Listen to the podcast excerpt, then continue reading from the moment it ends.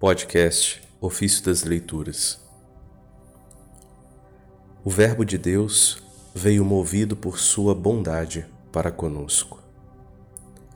Do sermão sobre a encarnação do Verbo de Santo Atanásio, Bispo. Verbo do Pai é infinitamente superior a todos. Só Ele podia restaurar todas as coisas sendo o único capaz de sofrer por todos e por todos interceder junto ao Pai. Por este motivo, o Verbo de Deus, incorpóreo, incorruptível e imaterial, veio à nossa terra, embora jamais estivesse afastado dela, pois nada no mundo existiu sem ele mas está presente com o Pai em todas as coisas e em toda parte. Movido, porém, por sua bondade para conosco, manifestou-se abertamente a nós. Via o gênero humano perecer e a morte a dominá-lo pela corrupção. Via nossa ruína confirmada pela ameaça e sentença de Deus contra o pecado, e que era absurdo anular-se a lei antes de ser cumprida, embora não conviesse destruir o que ele mesmo criara. Notava também que a malícia dos homens ultrapassava a medida, sempre crescendo para seu próprio dano a ponto de se tornar intolerante. Finalmente, constatava que todos os homens eram réus de morte. Compadeceu-se então da enfermidade de nossa raça. Comoveu-se com nossa corrupção e não quis, a não quis que a morte reinasse sobre nós por isso, para que não perecesse o que fora criado e não se tornasse inútil a obra do Pai ao formar o homem, assumiu um corpo semelhante ao nosso. Pois não desejou apenas encarnar-se, nem somente aparecer.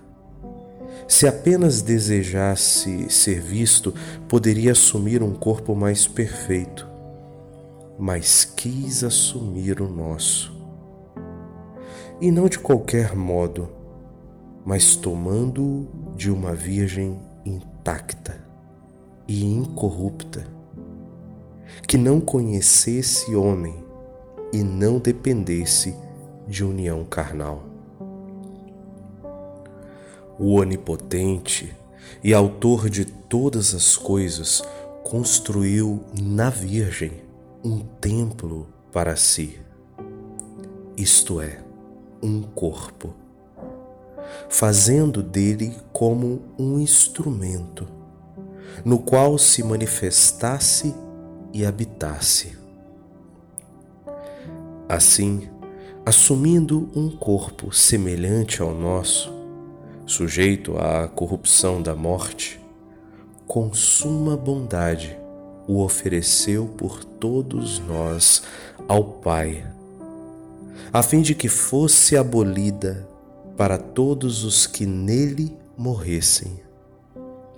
A lei da corrupção promulgada contra os homens, uma vez vencida a sua força no corpo do Senhor, e já não valendo contra os outros homens. E ainda para tornar incorruptíveis os que haviam caído na corrupção, chamando-os de novo da morte à vida e destruindo neles a morte, como palha consumida pelo fogo, em virtude do corpo que assumira e da graça da ressurreição. O Verbo sabia que os homens não podiam destruir a corrupção senão pela morte. Por outro lado, como Verbo imortal e Filho do Pai, não podia morrer.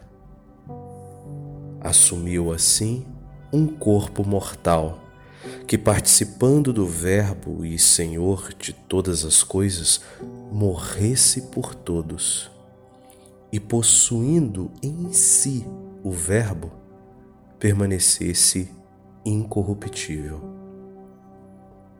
Desse modo, a corrupção seria finalmente afastada de todos, daí em diante, pela graça da ressurreição entregando à morte o corpo que assumira como hóstia e vítima pura de qualquer mancha, expulsou a morte de todos os seus semelhantes pelo sacrifício oferecido por eles. Sendo o Verbo de Deus superior a todos, consagrou e ofereceu por todos um instrumento e, seu, e templo do seu corpo, resgatando a vida de todos pela promessa da ressurreição e tornando-os incorruptíveis por direito e merecimento.